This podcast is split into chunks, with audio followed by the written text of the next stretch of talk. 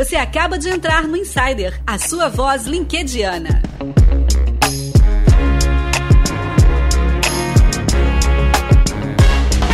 Seja muito bem-vindo à última segunda-feira de 2019. Você acabou de clicar play no Insider. Você que acompanhou a gente o ano inteiro. Esse é o nosso episódio de número 160 aqui, ó. É 160 episódios no muito. ano. Uau, entra, galera. Ah, acho que eu vou mandar fazer uma placa pra mim. Vou mandar fazer uma placa. O nosso último episódio da série LinkedIn Responde. A gente está aqui com a Erika Firma, gerente de comunicação Amanhã, se você está ouvindo esse episódio no dia que ele foi lançado, você vai ver ao seu ano de 2020. Já deve estar tá cheio de planos, cheio de ideias para lançar no seu negócio, na sua vida profissional. Boa sorte, tudo de bom para você que está ouvindo esse episódio hoje. Você já vai abrir a sua cidra, né? Como a Stephanie falou agora. Bora para a última pergunta da nossa série, pergunta número 13, feita pela Andrea Greco. Ela perguntou o seguinte, Érica: Estou chegando a 30 mil conexões. Imagina que ela teve um ano repleto de coisas boas no LinkedIn. Mas eu não quero excluir pessoas para incluir outras. O que fazer?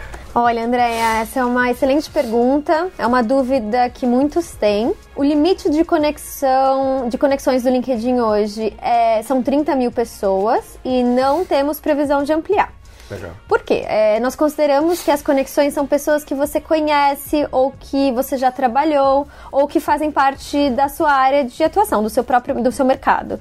E a gente acredita que esse é o número ideal nesse cenário. Contudo, você pode convidar as pessoas para seguirem você. Então, ao invés de conectar, as pessoas podem te seguir. E se você não tiver paciência para convidar um a um para te seguir, você pode trocar o seu botão conectar por um botão de seguir. É muito simples. Eu, inclusive, vou te passar o passo a passo, é, Nélio, para você incluir no, no na escrito, descrição. na descrição. Tá. Mas a ideia é que você clique em configurações e privacidade. Tá. Depois, vá em bloquear e ocultar. Depois, clique tá. em seguidores. E ali você consegue habilitar um botãozinho que está escrito habilitar seguir. Quando você habilita esse botão, o seu perfil muda de conectar, botão conectar, para botão seguir o seu botão conectar ainda existe, ele fica escondidinho uhum. nos três pontinhos, uhum. exatamente. Isso faz ajuda as pessoas a, ao invés de conectarem com você, seguirem. Seguir. Mas agora eu tenho uma dica aqui, uma resolução de começo de ano para você aplicar no seu LinkedIn em janeiro. 2020 já começando com o pé direito no LinkedIn. Está chegando nos 30 mil, mil seguidores. Abra sua lista de seguidores. Desconecte-se das uhum. pessoas que você acredita que não fazem mais sentido para aquele seu círculo profissional. Não espera chegar a 30. Não espera chegar a 30. O que, que vai, o que vai acontecer? Primeiro, essa pessoa nunca vai saber que você deixou de ser uma conexão dela. Verdade. E depois, se essa pessoa for uma conexão sua, ela vai continuar seguindo você. Então você limpa suas conexões abre mais espaço para futuras conexões de trabalho, futuras conexões profissionais.